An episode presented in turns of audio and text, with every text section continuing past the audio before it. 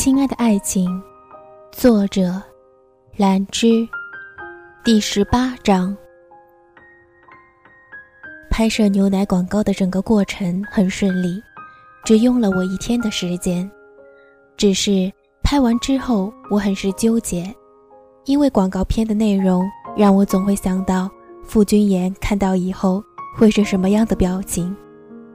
因为那句广告独白台词。真的是太敏感了，唉。最近，傅君言接拍的那部电影《暗影》已经开始了大规模的宣传，各大影院也都贴满了预热海报。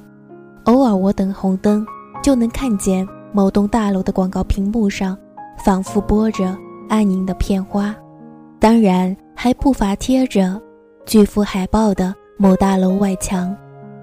只是傅君言还是老神在在，对于海报只有他的一张侧影，他一点儿也不在意。一直以来，傅君言也没有去出席过一次电影的宣传。相比那些为了一个镜头抢破头的同道中人，他不知道是淡定了多少倍。有一次，我忍不住问他：“你这部电影也一次宣传都不去吗？”他摇摇头，平淡的答。我只是个配角，那话说的自然纯粹，不带任何色彩，又恍然有一种视万物为浮云的高雅端庄。我突然就觉得我是俗人，还是很俗的那种。起码我就不会淡定成他那样，起码我会希望大家谈论我，希望海报里我的脸可以明显一点。可是。他是真的没有。虽然前世我已经看过《暗影》，但我对傅君言的这部戏还是充满热情。预告片里，傅君言的镜头也只有短短两秒，那是一个男人的背影，一个坚硬挺拔的背影，就那样在昏暗的桥洞下拉下了长长的阴影，落下诉不尽的哀愁淡漠。爹地从拍卖会回来，考察了顾小安的情迹之后，很是满意。然后他嫌弃地告诉我：“如果你和安安同时学琴，你骑着扫帚也赶不上安安。”我瞬间就憋屈了，我实在是不忍心告诉他，因为安安还有傅君言这个耐心的老师。傅君言陪安安练琴的时候，完全没有只竖着耳朵听琴。自己却在干别的事情，他甚至几个小时下来就盯着安安的站姿和把位，严谨而又专业。还有我这个称职的姐姐，也一遍一遍地陪安安背谱。当然，这些是不能说的，我还是很拍马屁的说：“谁叫爹地你教的好啊？”哄得他老人家笑开了花。安安的小提琴拉得好。爹地对小喜也顺带慈眉善目了许多，一开心就把两个小家伙一起打包，一人一狗跟着他去了维也纳，美其名曰带着孩子们去感受音乐的灵魂。我有些忧郁地看着小喜，真担心他回来一开口就唱出歌来。安安和小喜被爹地带走以后，傅君言就做了一件事情，他在某一天。请人把一面墙打了，我们两家瞬间就通成了一家。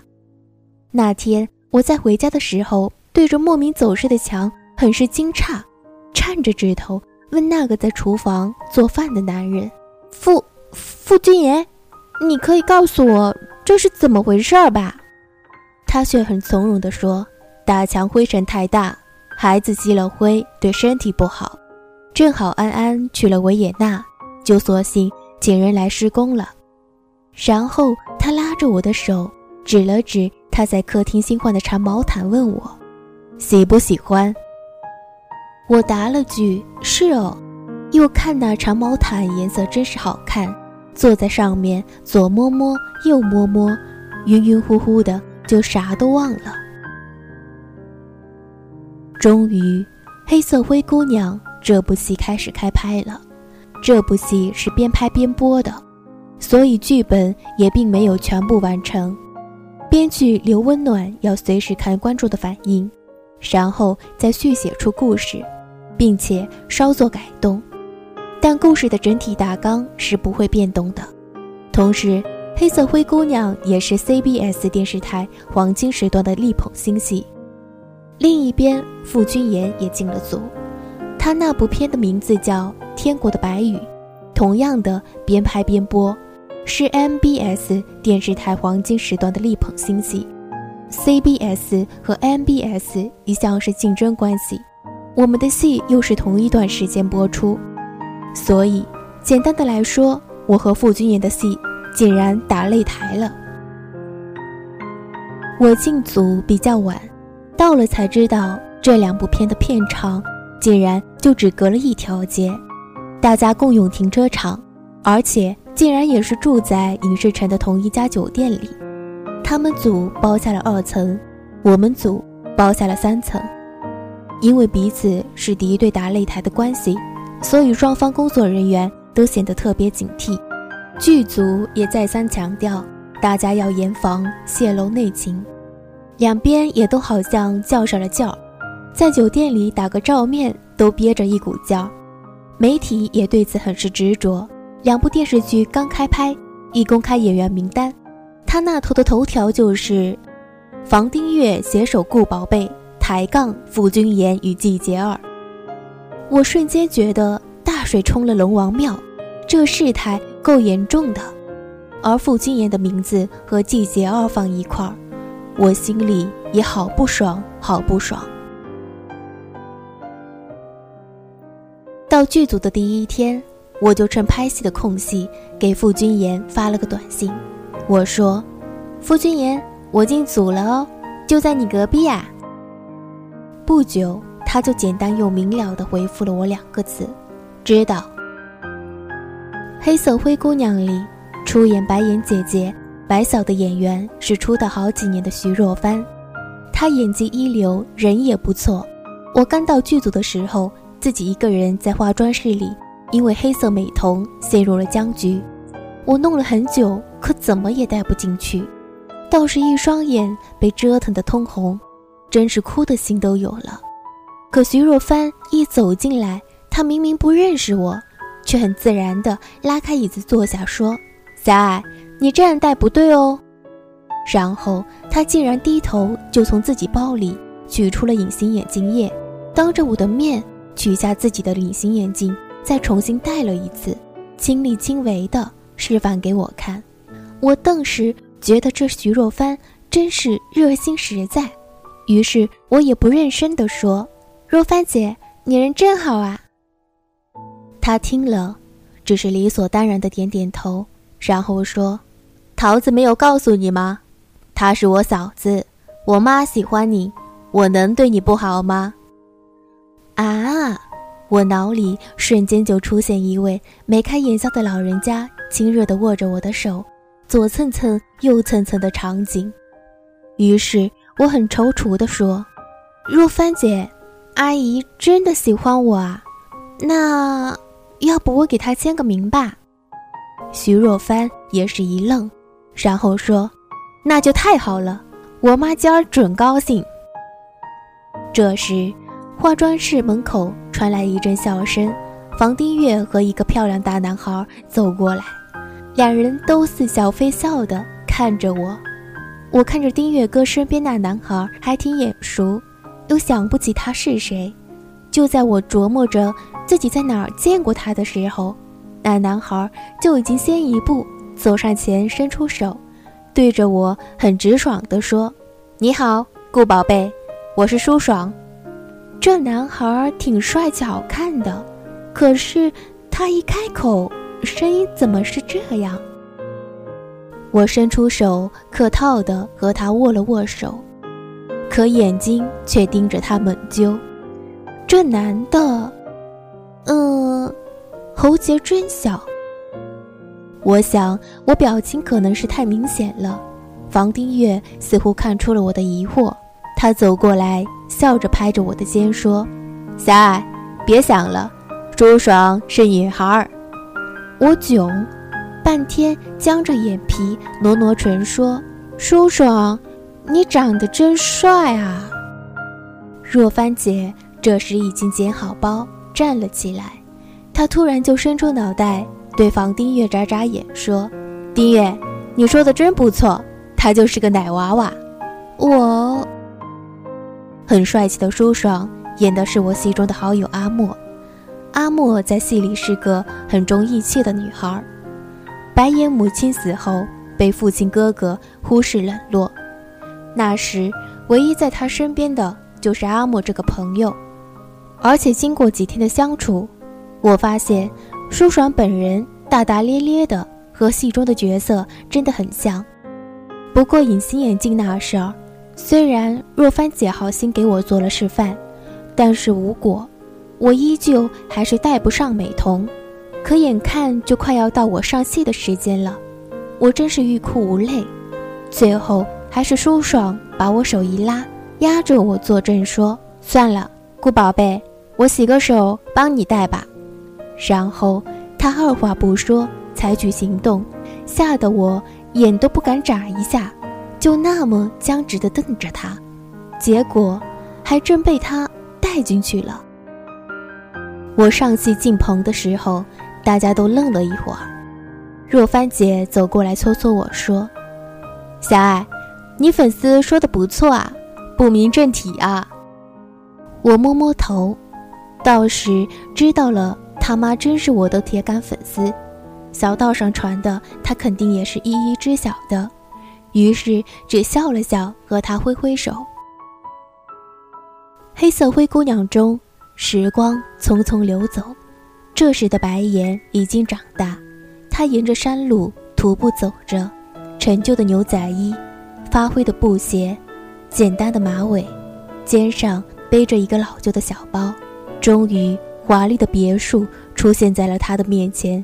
可明明是回家，他却一点儿也不轻松。他只是垂下头，随之颜色暗了暗，半晌。再抬手，眼底却已是平静无波了。只见他缓缓地走上了台阶，一步，一步，面前是与他这身打扮格格不入的华丽的大门。他听见里头优美的乐声，还有宾客们欢快交谈的声音、掌声。然后，他看见他的父亲牵着后妈的手，而身后跟着的。是自己的哥哥，白子墨，还有季姐，白晓。他听见自己的父亲说：“在俊，你终于从美国回来了，快来看看，这是我的女儿白晓。”多么骄傲的语气！这是我的女儿，白晓。白岩的脑里轰隆隆全是这句话，一瞬间，刺痛便划过心口。可他只是眨眨眼，让所有的悲凉掩在长长的睫毛下，再也寻觅不到。然后他看见那俊逸的男子走上前，一身挺拔好看的西服，只是微微一个抬手，冰冷而俊逸的气质便展露无遗。他看着他勾唇一笑，牵起季节的手，韩在俊啊，这个幼时。总在自己身旁的王子，他会抱着自己的芭比娃娃，乖乖地坐在他身边，看着他这个小绅士手指在钢琴的黑白键盘上游走，奏出好听的如同天籁的声音。他会牵着他的手说：“妍妍，走慢一点，不要摔跤。妍妍，这是我留给你吃的糖。”可现在，白家的女儿变成了白小。白岩抓着背包的手紧了紧，他就这样睁着眼看着他牵着季节的手，缓缓走入舞池，那么登对，那么和谐。屋里的每一个人都美好华丽，只有她，这个白家真正的公主，却被拒之门外，那么的格格不入。他忍了这么多年，沉默了这么久。可是见到他的到来，见到连自己从小的希望都要被抢走了，这一刻，白岩终于不再像往日一样默默的转身离开，虽然连他自己都不知道为什么。终于，他打破了平静，挺起身板，推门走进。大门的响声惊动了众人，宾客们都诧异地转过头来，然后他们就看着这个格格不入的出现在这里、背挺着僵直的女孩。看着他一身落魄，也都不禁撅起了眉头。议论声渐渐响起，终于，当他就这样站在大门前一动一动，连舞蹈的人们都停了下来，转过头看他。厅中的音乐随之也停了。白岩像个侵入者，破坏了这里的美好和谐，这无疑触怒了他的父亲。果然，他的父亲不悦地转过身。像是看陌生人一般，直直地怒视他。人们也开始再不遮掩的议论：怎么让个下人进来？这是哪里来的穷光蛋啊？而白岩，只是无动于衷的扬起脸，握住自己颤抖的手，目光望向讥笑旁观着自己的亲哥哥，还有一脸怒容的父亲。他知道，他早就知道，打狗也要看主人。可这个家早就没有了他，早就没有了白岩。从母亲过世后，不论世人如何欺他、辱他，他们从没有帮过他。然后，白岩抬手望着拉着王子的公主，她那高贵美丽的季节，白晓，还有他雍容华贵的继母。这个白家，想着想着，白岩讽刺的笑了。那么无力的笑了，然后，他又缓缓地转过脸，这一次，却是坚定的，只朝着舞池的中央走去。他对上那冰冷漠然的男子，勾起了好看的唇角。他太紧张，他甚至忘记了自己的声音。他说：“在俊哥哥，我是妍妍。”然后他听见父亲粗暴地打断他，甚至伸手。狠狠地推了他一把，他说：“够了。”而他娘腔地后退了几步，但还好没有摔倒。他就这样缓缓地抬起头，歪着头打量面前的人，眼底的刺痛掩藏在讥笑的眼神里。然后白眼听他的亲哥哥白子墨嗤笑的开口：“妍妍，你没有听父亲说白晓才是他的女儿吗？你算什么？”白岩，有你的地方就乌烟瘴气，白家最不愿见的就是你，滚回你的后屋去。然后，白子墨转过身，无比温柔的拉起白晓的手，眼里只有喜爱和心疼。他说：“小小，我被打断了，让在俊一会儿再和你跳，不怕。”接着，他挑衅地看了白岩一眼，翘了翘下巴，才大声道。趁着现在，子墨向大家宣布一个好消息：一个月之后，是我妹妹白晓与韩在俊的订婚宴，欢迎大家赴宴。然后，白子墨冰凉的眼神又再一次落在白岩身上。他说：“还不滚吗？白岩，你要我赶你吗？”那眼神像刺一样，仿佛他白岩是这世界上最肮脏、最可气的。白岩无力了，再抬手时，他无意中看见韩在俊，机不可见的皱了皱眉头，而他不知为何的就害怕的往后缩了一步。白岩心底害怕，是不是，是不是连在俊哥哥也讨厌自己了？其实，他也仿佛连自己都要厌弃自己了。白岩摇摇头，浅浅的笑了，这一笑。却是媚到极致，便是日月光华，也不如他的微笑妩媚动人。他说：“知道了，哥哥。”然后，毫不犹豫地转身离开。这个女孩，陈旧的牛仔衣，发灰的布鞋，简单的马尾，老旧的小包，他如同弃儿一般，孤单地走出这个华丽而看似温暖的世界。只是他的手。却紧紧地抓着他的背包，那么紧，那么紧，像是至死方休也不愿放弃的执着与依恋，因为那里面有承载着他所有欢乐幼年记忆和苦痛的那个和他一样堕进水里的洋娃娃。而当他走过那华丽的大门，指尖一滴血缓缓地滴下，落在那米黄色的大理石上，无声无息。白岩知道。这世上再没有谁心疼他，于是，他像个傻子一样，掐伤了自己，却流不出一滴眼泪。OK，收工。听到导演的指令，我呼了口气，甩甩手，才放下背包，交给一旁的服装师，转身就跑到一边，喝着热茶，捂着嘴，小小的打了个哈欠。